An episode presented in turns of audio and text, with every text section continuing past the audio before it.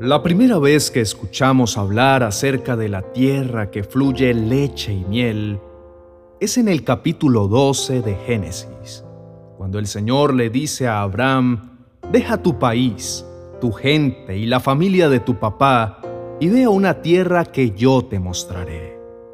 Te convertiré en una gran nación y te bendeciré. Te haré famoso y haré que seas una bendición para otros. Yo daré mi bendición a quienes te bendigan, maldeciré a quienes te maldigan, y toda la familia de la tierra serán benditas en ti.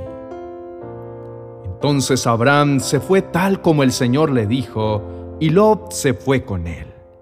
Abraham tenía 75 años cuando se fue de Haram. Abraham se llevó a su esposa Sarai, a su sobrino Lot y todas sus posesiones y esclavos, lo que había conseguido en Harán. Se fueron y llegaron a la tierra de Canaán. Abraham viajó por esa tierra hacia el santuario de Siquem y fue hasta el gran árbol de Moré. En aquel tiempo los cananeos estaban en esa tierra. El Señor se le apareció a Abraham y le dijo, Les daré esta tierra a tus descendientes. Abraham le construyó ahí un altar al Señor que se le había aparecido. La bendición que Dios proclamó sobre la vida de Abraham era una bendición que cubría no solo su descendencia, sino la totalidad de la familia de la tierra. Esa bendición que se estaba entregando a un hombre ya grande, que de hecho no contaba con ningún descendiente directo, tenía implicaciones que nos conciernen a todos nosotros. La tierra en la que vivió como extranjero, y que luego se convertiría en el hogar permanente del pueblo hebreo, descendiente directo de Abraham, era llamada la tierra que fluye leche y miel. Sus campos altamente fructíferos, como lo describen los hombres que fueron enviados a inspeccionar la tierra, eran el testimonio de la inmensa generosidad de Dios para con su pueblo me gustaría que nos centráramos en la particularidad que tienen esos dos elementos y el gran beneficio que aportan a nuestras vidas. Me gustaría que nos centráramos en la particularidad que tienen esos dos elementos y el gran beneficio que aportan a nuestras vidas. Primeramente diremos que la leche es el alimento esencial y primario que recibe un ser humano. Al nacer un bebé, lo primero, lo necesario y lo único que es capaz de recibir es la leche proveniente del cuerpo de su mamita. La leche tiene las cantidades adecuadas de carbohidratos, proteínas y grasa que el bebé necesita y le proporciona las proteínas digestivas, minerales, vitaminas y hormonas y anticuerpos que necesita para permanecer saludable y evitar enfermarse. Por si fuera poco, es el medio por el cual el bebé crea un estrecho vínculo con la madre. La leche le permite crecer sano y las mejores condiciones físicas y emocionales. Por eso mismo, el apóstol Pedro, refiriéndose a la implicación espiritual que tiene en nuestro crecimiento, en su primera carta capítulo 2, verso 2, nos insta diciendo, como bebés recién nacidos, deseen con ganas la leche espiritual, pura, para que crezcan a una experiencia plena de la salvación. Pidan a gritos ese alimento nutritivo. Cuando estamos en formación, cuando hemos nacido del Espíritu, es necesario que busquemos incesantemente nutrirnos a través de lo que el apóstol llama la leche espiritual. Lo segundo que Dios promete que le entregará a Abraham y a través suyo a todos nosotros es una tierra que fluye miel. Posiblemente algunos no lo sepan, pero la miel es el único alimento que no se descompone. La miel es un alimento que además de ser altamente nutritivo, es medicinal. Todos los que hemos recibido la bendición de ser parte de la herencia espiritual que fue prometida a Abraham y a su descendencia, requerimos ser alimentados de esa miel que sana las heridas del alma y que nos da la fuerza, el ánimo y el vigor necesarios para continuar nuestra caminata. Somos herederos de una promesa que va mucho más allá de un terreno en un lugar fértil de la tierra. Somos hechos hijos del linaje del Padre Supremo que entregó a su pueblo descendiente de Abraham las bendiciones más grandes, de modo que nosotros pudiéramos ver a través de su ejemplo la absoluta generosidad y bondad de Dios. Dios ha provisto para nosotros bendición y provisión, de acuerdo con la capacidad que cada uno de nosotros tiene para recibirla. Hay quienes solo pueden digerir la leche porque su confianza en Dios apenas empieza a nacer, y otros porque se han estancado en su crecimiento, no anhelando el alimento sólido. Dios desea que crezcamos y avancemos a la etapa en que podamos digerir la miel. Pablo, hablando a los hebreos en el capítulo 5, verso 12, dice, Con el tiempo que llevan de haber creído en la buena noticia, ya deberían ser maestros. Sin embargo, todavía necesitan que se les expliquen las enseñanzas más sencillas acerca de Dios. Parecen niños pequeños que no pueden comer alimentos sólidos, sino que solo toman leche. Todos somos invitados a tener el privilegio de disfrutar de la miel, de una relación más estrecha y madura con nuestro Padre. No obstante, para todos está dispuesto el alimento base, es decir, la leche, y el alimento no perecedero, la miel que nos nutra y nos sustente hasta el momento en que seamos llamados a la presencia de Dios. Todo el pueblo hebreo recibió la bendición a través de Abraham.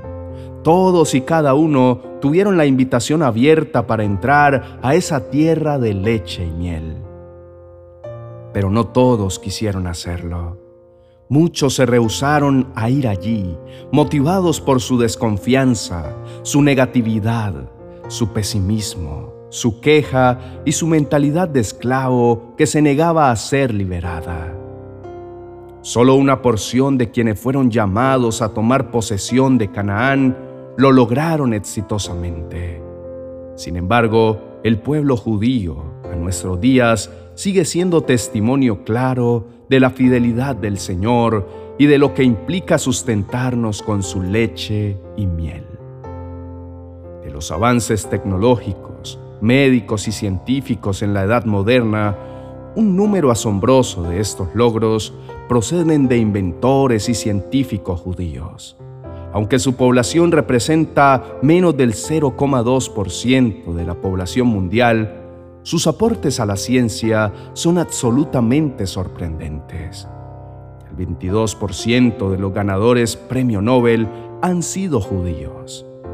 Pese a que la nación judía es dueño de un pequeño espacio de tierra en el Medio Oriente, con clima desértico, un sorprendente fenómeno de producción agrícola permite que produzcan la mayoría de sus alimentos y exporten una gran parte. Sin importar las difíciles condiciones, las vacas israelíes producen más leche que las de Europa y América por lo que es considerada líder mundial en producción de leche. Pero sin lugar a dudas, el más grande privilegio judío ha sido la oportunidad de ser el pueblo en el cual nuestro Salvador nació y entregó su vida, para que la promesa hecha a Abraham completara todo lo que Dios había prometido la plenitud de una provisión que nos permitiera ser llevados con éxito desde el nacimiento espiritual, sustentándonos hasta el momento de nuestro encuentro definitivo con Él.